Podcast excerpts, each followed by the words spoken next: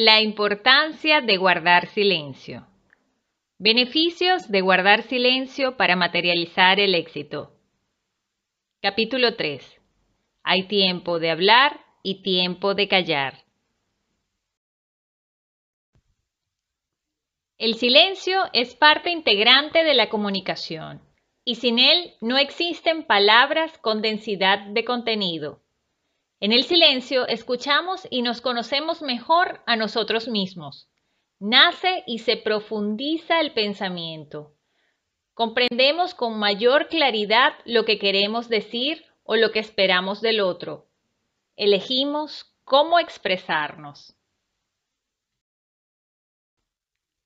Callando se permite hablar a la persona que tenemos delante, expresarse a sí misma y a nosotros a no permanecer aferrados solo a nuestras palabras o ideas, sin una oportuna ponderación. Se abre así un espacio de escucha recíproca y se hace posible una relación humana más plena. En el silencio, por ejemplo, se acogen los momentos más auténticos de la comunicación entre los que se aman. La gestualidad, la expresión del rostro, el cuerpo como signos que manifiestan la persona. En el silencio habla la alegría, las preocupaciones, el sufrimiento, que precisamente en él encuentra una forma de expresión particularmente intensa. Del silencio, por lo tanto, brota una comunicación más exigente todavía, que evoca la sensibilidad y la capacidad de escucha que a menudo desvela la medida y la naturaleza de las relaciones.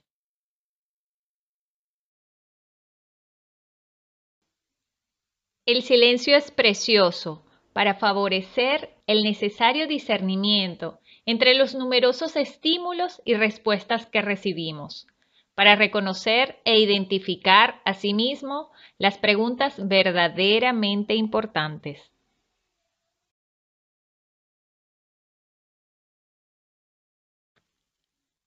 Hablar oportunamente es acierto.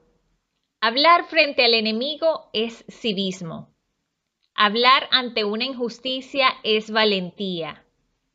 Hablar para rectificar es honradez. Callar miserias humanas es caridad. Callar a tiempo es prudencia. Callar de sí mismo es humildad. Callar palabras inútiles es virtud. Hablar para defender es compasión. Hablar ante un dolor es consolar. Hablar para ayudar a otros es caridad. Hablar con sinceridad es rectitud. Callar cuando acusan es heroísmo. Callar cuando insultan es amor. Callar las propias penas es sacrificio. Callar en el dolor es penitencia.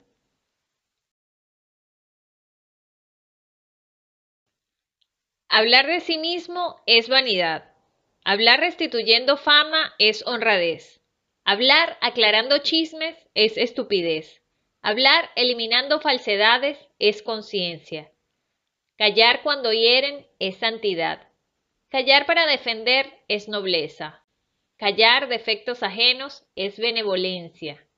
Callar debiendo hablar es cobardía.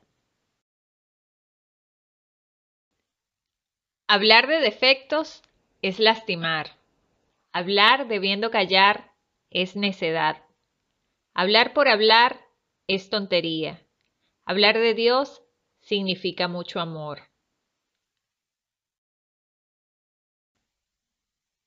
El silencio del hombre. Hay tiempo de callar y tiempo de hablar. Esta máxima se puede entender a diferentes grados de profundidad. En la sucesión de los días, el silencio puede significar la indecisión, la aprobación, la confusión, el miedo. El hombre acentúa su libertad reteniendo su lengua para evitar la falta, sobre todo en medio de palabrerías o de juicios inconsiderados. Por encima de esta sabiduría que pudiera parecer puramente humana, es Dios quien funda en el hombre los tiempos del silencio y de la palabra. El silencio delante de Dios traduce la vergüenza después del pecado o la confianza en la salvación. Significa que ante la injusticia de los hombres, Cristo, como fiel siervo, puso su causa en manos de Dios. Así es, Jesús callaba.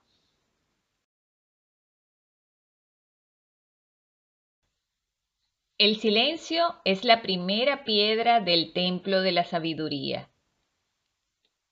El que sabe callar es siempre el más fuerte.